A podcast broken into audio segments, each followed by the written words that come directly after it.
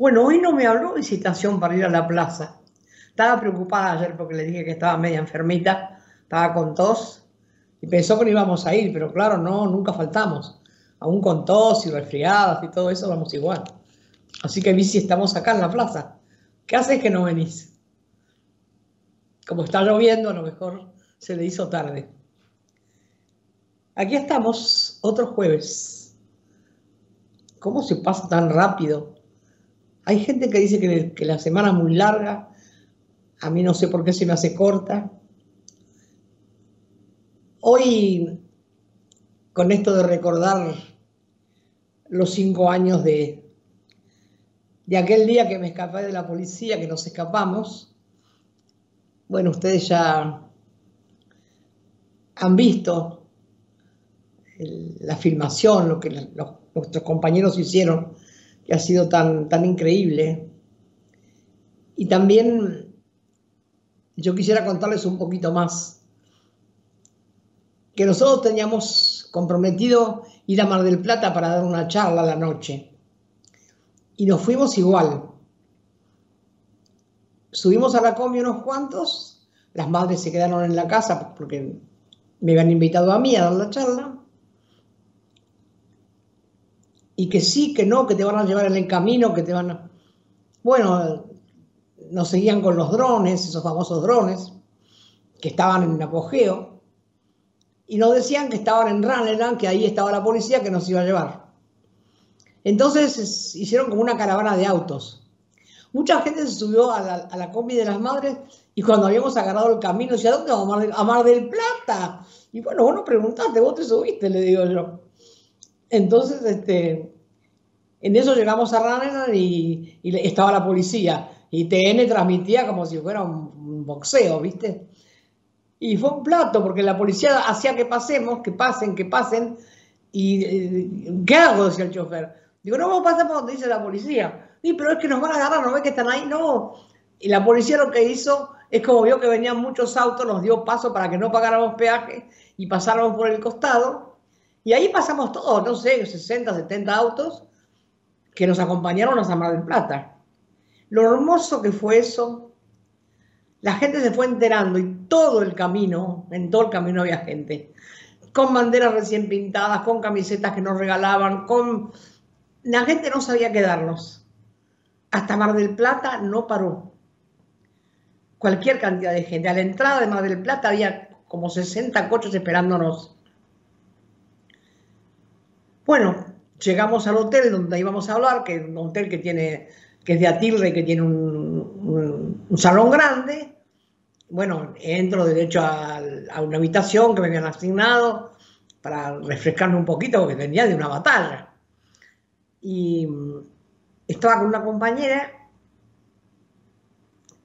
y viene uno y dice, Eve dice que, hay una bomba, que hay que desalojar el hotel. No, bueno, me voy a ir, mi loco, estoy cansado, me voy a quedar acá. Y bueno, con mi compañera, con la compañera bajó, explicó que yo no quería bajar.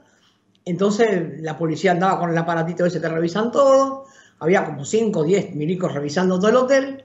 Y en eso vinieron a mi pieza. Y viene un pibe joven, pobre, un policía que no sabía ni dónde estaba, con un aparatito, con un zoom. ¿Qué busca? Le digo yo. Dice, no, señora, tiene que desalojar, acá hay una bomba, estamos buscando, usted me compromete, si no, no sale. No, pibe, Vos andá y explica, la bomba soy yo, ya la encontré. Es la señora que está en la pieza. Vos no decís eso y ya está. Bueno, cuando salió el policía parece que dijo eso, la gente a las carcajadas, todo el mundo de vuelta dentro del hotel. Y dimos la conferencia. Al final medio adentro y medio afuera porque había tanta gente que no. La verdad que fue una batalla ganada, una batalla donde la población se dio cuenta que el resistir es combatir y es verdad y que ese pañuelo que lo usan muchos para muchas cosas, para propaganda o para lo que sea a veces, no es solamente usar el pañuelito porque es lindo y es un, un, gran símbolo popular, por suerte. Pero el pañuelo es resistencia, el pañuelo es lealtad, el pañuelo es no haber convertido la vida de los hijos en dinero, porque la vida es solo vida y nosotros le damos vidas todo el tiempo. Y hay muchos que andan con el pañuelo, pero no, no respetan todos esos símbolos que significa el pañuelo. La resistencia, Es verdad, sí, también la memoria. La verdad ya la sabemos. Y la justicia hasta ahora no existe. Así que nada, fue un día hermoso y ayer recordarlo y hoy que, que, puedo conversarlo con ustedes y que ustedes lo van a ver, pero desde ayer que está en la página de las madres, fue filmado, fotografiado y mucho agradecimiento para la población que, para ese pueblo que nos apoyó y dijo, no, no la van a llevar, nos escapamos por la vereda, la policía no calculó, tanta cantidad de autos de policía para arriba, abajo, parecía que se iban a llevar, no sé, al Capone, por lo menos, pero bueno, de fracaso. Yo quería hablar un poco, dejando esto de lado, que ha sido una alegría y un, un triunfo de las madres, ¿no? Quería hablar un poco de Bolivia, que cada vez se descubren más cosas. Ahora se ha descubierto que se reunían todo el gabinete con Macri para ver cómo hacían para, para el tema de las armas. Detuvieron la salida del avión, en vez de salir a la tarde, salió a la madrugada para cargarle todas las armas que se les antojó. Se reunían con todos. La Bullrich encabezaba con Macri y los ministros, así que están hasta las manos todos. Bolivia está también, han conseguido un montón de otras cartas que han aparecido. O sea que está, la situación está muy complicada. Ellos tienen mucho poder porque tienen los medios de comunicación, que ni hablan de eso, parece que no existieran, y los jueces, corruptos y cómplices de la Suprema Corte and Company porque no solo está en la Suprema Corte, por ahí diseminado por todos lados hay.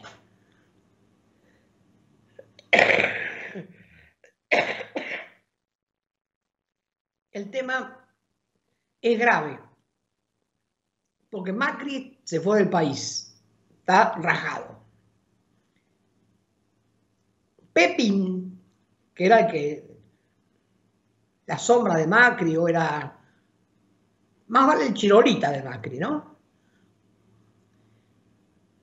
No lo quieren tener como refugiado, pero miren si no les suena, Pepín Vicentín, Pepín Vicentín. ¿No les suena igual? Caminan por el mismo camino. Salimos a hablar de Vicentín, parece que tenemos todo arreglado, ¡zas! para atrás. Otra vez parece que Vicentín, que es, que es posible, ayer lo, lo escuché a Claudio Lozano, impecable Claudio Lozano, impecable. bueno, estamos viendo qué pasa. Pepín, yo le voy a decir una cosa, tiene plata para cambiarse la cara con una cirugía estética, para hacerse un pasaporte falso, que no se llame más como se llama, se va a elegir cualquier nombre, y plata para que la gente que quiera lo saque de ese país chiquito, por el río, por el aire, por el bosque, por donde sea. Así que yo no tengo ninguna expectativa Perdón, Servini de Cubría, ¿eh?